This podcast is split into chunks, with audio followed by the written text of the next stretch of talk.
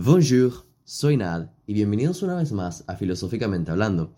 Seguimos en el mismo contexto que en el capítulo anterior, la época helenística. Ya hablamos del epicureísmo en este capítulo anterior, pero aún nos quedan otras filosofías de este periodo. Y el día de hoy veremos la más famosa de todas, el estoicismo. El estoicismo se ha convertido en una filosofía de vida popularísima en el último tiempo. ¿Pero por qué? ¿Qué es lo que la hace tan atractiva? ¿De dónde surge y cuáles son sus objetivos? ¿Quiénes son los principales filósofos que la representan? Esto y más en el capítulo de hoy. Mira, empecemos hablando de sus etapas, ya que normalmente se divide el estoicismo en tres, el estoa antiguo, el estoa medio y el estoa nuevo. Los estoicos más influyentes surgieron en esta última etapa, los grandes Seneca, Epicteto y Marco Aurelio. Pero estos pensadores no fundaron el estoicismo a pesar de ser sus figuras más reconocibles. ¿Quién entonces? Para hablarte del nacimiento del estoicismo, tengo que hablarte sobre el filósofo que la creó, Zenón de Sitio. Nacido en Chipre, en algún momento de su vida sobrevivió a un naufragio. Esta experiencia cercana a la muerte seguramente cambió su forma de ver las cosas, ya que decidió dejar su vida como comerciante y se dirigió a Atenas. Una vez en la ciudad del conocimiento, en una librería, tuvo la oportunidad de leer a Platón. Aquello lo dejaría fascinado, y te digo de verdad que quedó fascinado, tan fascinado que le preguntó al vendedor dónde podía encontrar un hombre así, con tales conocimientos. Y como sacado de una película, el vendedor apuntó un hombre a escasos metros de distancia, llamado Crates, un filósofo cínico de la época. Cínico suena un poco insulto en la época actual, pero no lo es. El cinismo es una corriente filosófica de este tiempo. De hecho, ya la mencioné en el capítulo anterior. Escucha el capítulo anterior. También es descendiente directa de la filosofía de Sócrates y persigue ideales similares al estoicismo o el epicureísmo, aquella tan ansiada tranquilidad del interior de la que ya hemos hablado. Pero, como comprenderás, lo que diferencia las cuatro filosofías de las que hablaremos es cómo llegan a este punto. Eso es lo que hace la diferencia. Los epicureos lo hacían mediante el placer, los estoicos lo harán mediante la aceptación y los cínicos mediante el contacto con la naturaleza. Y sí, en efecto, suena hippie, pero para los griegos la naturaleza no es lo que nosotros tenemos en mente. La naturaleza era Dios. Es decir, que cuando digo contacto con la naturaleza, es vivir de manera que nuestra naturaleza le gane a todas las otras reglas socialmente establecidas. Se entiende mejor si te explico el personaje que más llevó esto al extremo, y fue muy mediático. Diógenes el perro. Ya lo debes conocer. Básicamente vivía en un contenedor y se comportaba como un perro, efectivamente, porque siguiendo la filosofía cínica llevó esto al extremo. Es decir, que abandonó cualquier regla social establecida y se fue hacia lo más básico de su naturaleza humana, esto es primordial para entender el cinismo. Esta naturaleza primordial que tenemos dentro de nosotros es lo que nos hace, es con lo que tenemos que encontrar la tranquilidad, según los cínicos. Diógenes hacía muchas cosas raras, ¿ok? Pero te voy a contar una historia muy famosa. Diógenes, pese a comportarse como se comportaba, aún así era respetado dentro del ámbito filosófico. Por ello, el mismísimo Alejandro Magno escuchó de Diógenes y le picó la curiosidad. Decidió ir a Atenas, a conocerlo. Una vez enfrente de Diógenes, Alejandro Magno lo miró. Diógenes lo miró de vuelta y con la mano le hizo una seña de que se quitara y dijo, me estás tapando el sol. Aquello, en aquel momento, era básicamente firmar una sentencia con la muerte, ya que Alejandro Magno era el hombre más importante en ese momento. Los guardias obviamente intentaron acercarse a Diógenes para, digamos, em, decirle cosas bonitas. Pero Alejandro Magno los detuvo y dijo, si yo no fuera Alejandro Magno, me gustaría ser Diógenes el perro. Diógenes elocuentemente lo miró de vuelta y dijo, si yo no fuese Diógenes el perro, me gustaría ser Diógenes el perro. Ok, probablemente muchos de ustedes ya conocen esta historia, pero siempre es bueno recontarla porque es divertida. Pero de nuevo, eso fue divertido de saber, pero volvamos a lo que nos concierne realmente. Zenón. Después de pasar un tiempo junto a su maestro y su filosofía cínica, decidió abandonar aquella escuela en busca de algo más. Él sentía que el cinismo iba bien, pero que era defectuoso y un poco sinvergüenza. Se dice que participó un tiempo en la Academia de Platón, pero no se sabe si fue que participó en la Academia de Platón o que recibió una enseñanza de los estudiantes de la misma. Sin importar aquello, es obvio que ciertas filosofías de Platón fueron su motor para crear lo que más tarde, combinado con el cinismo, daría vida al estoicismo, la filosofía de la aceptación. Y el lugar donde difundía su pensamiento era lo que da nombre a su filosofía, una estoa, o básicamente una galería cubierta que se encontraba junto al ágora de la ciudad de Atenas. Un datazo eso. Ahora, antes de explicarte la filosofía de lleno, primero tienes que entender en qué se diferencia de su principal contrincante, el ya hablado epicureísmo. Los dos buscan la paz de la mente, eso es seguro, pero mientras que los epicureos la buscan por medio de la simplicidad y el placer, como ya dije, los estoicos lo hacen casi como con retos. Me explico. Los dos creen firmemente que no necesitamos más que lo básico para llegar a ser felices. La gran diferencia es dónde centran sus esfuerzos una vez lo básico ya está resuelto. Para ello, la lógica es la madre del estoicismo. La razón y la lógica, aceptar nuestro destino, es lo que hace la diferencia. Es el entendimiento de nuestro sentir, por más doloroso que pueda llegar a ser. Es decir, que mediante el uso de la razón debemos de manejar nuestra vida, que a veces parece un pantano oscuro, y sacar las mejores decisiones de aquello, de esas situaciones. Una vez dicho esto, se entiende por qué esta filosofía es tan famosa en la época actual. El estoicismo es comprender que los retos y las dificultades son parte intrínseca de la vida, y sin ellos no podríamos crecer como individuos, crear se nos haría más difícil, y no nos invitaría al cambio, que es algo primordial para ser una mejor persona, a la comprensión de que el estado natural del universo es deshacer y volver a ser. Esto es una clave en el estoicismo. Ejemplo, tus huesos, tus glóbulos rojos o tu piel, todo está en constante hacer y deshacer una y otra vez.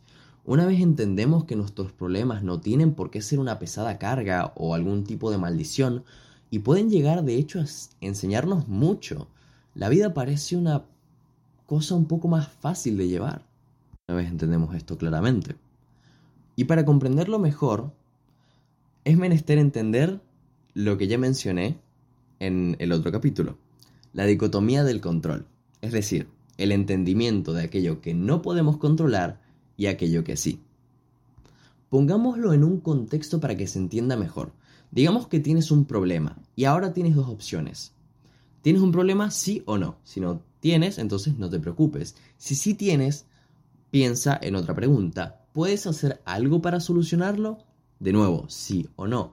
Si la respuesta es que no puedes hacer nada, si la respuesta es que es algo externo a ti, que eres incapaz de controlar por más que te esfuerces, entonces preocuparte para los estoicos es simplemente perder el tiempo. En cambio, si sí puedes hacer algo para solucionarlo, tienes que poner la mente en ello, usar la disciplina y la virtud para llegar a un mejor estado. Ahora, claro, es fácil decir ese no te preocupes, pero ¿cómo lo haces? ¿Cómo controlas esas emociones? Y bueno, esto es precisamente es la filosofía estoica, este control de las emociones. Y ellos lo hacen mediante la razón y la lógica. Es decir, puedes llegar a tener las primeras impresiones de algún tipo de sentimiento. Una vez lo interpretamos, tenemos que utilizar un análisis racional en contra de de nuestro análisis emocional, es decir, no dejar que nuestras emociones tomen las decisiones por nosotros. Esto se hace, Seneca decía, que había que entrenarlo día tras día, había que estar en situaciones donde esto se presente para que podamos practicarlo. Los estoicos persiguen la idea de que la mayoría de las emociones son todas irracionales, por tanto una reacción emocional siempre va a ser irracional y va a tomar las peores decisiones posibles. Así que mediante el el análisis de la situación y el uso de la razón, podemos tomar mejores decisiones y por tanto tener una mejor vida. Y eso es básicamente la dicotomía del control. Controlar y comprender que hay cosas que se escapan a nosotros y que no podemos controlar, por ejemplo, el estado actual de tu país eh, socioeconómicamente hablando o en qué contexto naciste. Son cosas que no puedes cambiar, son cosas que tienes que aceptar. Y esa es la palabra clave del estoicismo. Siguiendo con esta idea, Marco Aurelio, en su segundo libro de sus meditaciones, escribió lo siguiente. Por la mañana no dejes de hacerte esta cuenta, diciendo, tropezaré hoy con alguien curioso, con alguien ingrato, con algún provocativo, con otro doloroso, con otro envidioso, con otro intratable. Todos estos vicios les vienen a ellos de la ignorancia del bien y del mal. Este fragmento deja claro un principio estoico, bajar las expectativas, estar preparado para lo malo que puede llegar a ocurrir. En caso de que ocurra, estabas preparado y en caso de que no, te llevarás una agradable sorpresa. Aclaración sobre esto.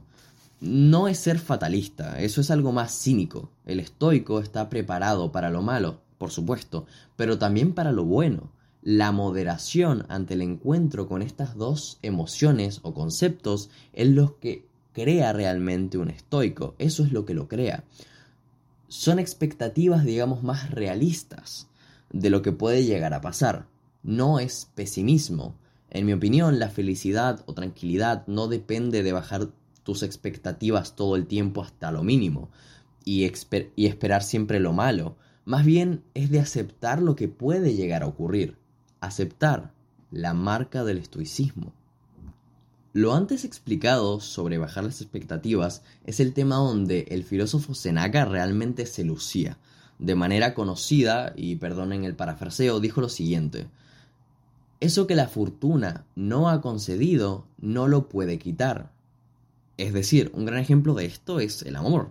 Eh, la gente suele decir que pierde un amor. No se pierde un amor, ya que aquel amor nunca te perteneció en un primer lugar conviene más mirar el amor como una especie de cosa que se te presta durante un tiempo. No por ello debes sentirte mal, sino que es algo que simplemente te hace bien durante un tiempo, pero que no es eterno, porque nada es eterno. Recuerda, el universo está en un constante hacer y deshacer. Por otra parte, en su obra La brevedad de la vida nos plantea la idea de que solemos decir que la vida es muy corta, cuando en realidad no es que el tiempo que se nos da sea en exceso breve, sino más bien que desperdiciamos mucho de él en cosas, por ejemplo, como el amor, es decir, en cosas de las que no tenemos el control, en sentirnos mal por cosas que no podemos controlar, o dejarnos llevar por emociones que nos pueden llevar a malas decisiones, y es decir, a desperdiciar el tiempo de vida que tenemos, porque bueno, ya sabemos que una mala decisión puede llevar a otra mala decisión y etc. Hay una historia que cuenta Seneca sobre un esclavo. Este esclavo fue condenado a muerte por el emperador romano de turno, que era Calígula en ese momento. Cuando el que lo iba a ejecutar o a llevar al lugar de ejecución lo fue a buscar, estaba jugando a una especie de ajedrez con el que lo vigilaba, con el guardia que lo vigilaba.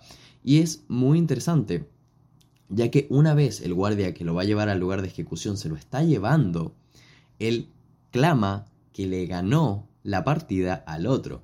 Y esta calma esta calma va a ser ejecutado en, en unos minutos, pero esta calma en ese momento es la marca del estoicismo. No es que el estoico no sienta, es que son maestros de sus emociones. Algunos van tan lejos como afirmar que las emociones no son nada para ellos, que no existen. La gran conclusión que podemos sacar de esta filosofía es que no dejes que ninguna cosa buena o mala te afecte demasiado. No dejes que un insulto te destruya la autoestima o que un halago se te suba a la cabeza y te haga pensar que eres el mejor del mundo, algo por el estilo. Masterizar, estar en un lugar de aceptación y de tranquilidad. Eso es todo por hoy. Eh, la filosofía estoica es muy famosa y también recomiendo impregnar un poco de ella en tu vida, no vivir al 100% bajo ella, pero es una filosofía muy buena eh, para poder Em, masterizar mejor tus emociones, eh, que eso es primordial para tener una mejor vida. Y por otra parte, em, practicarlo, practicarlo todos los días, como todo. Recuerda lo que ya te dije en otro capítulo, la única forma de ser bueno en algo es hacerlo mal muchas veces, así que seguir practicando, seguir escuchando, seguir intentando ser mejor día tras día. Así que eso fue todo por el capítulo de hoy, eso fue el estoicismo. Espero que te haya gustado. En el próximo capítulo hablaremos de Calígula, el emperador romano del que te hablé hace un pequeño momento, simplemente como para calmar las aguas y ya en el próximo hablamos del escepticismo, la filosofía del escepticismo. Muchas gracias por escuchar y nos vemos en el próximo capítulo. Adiós.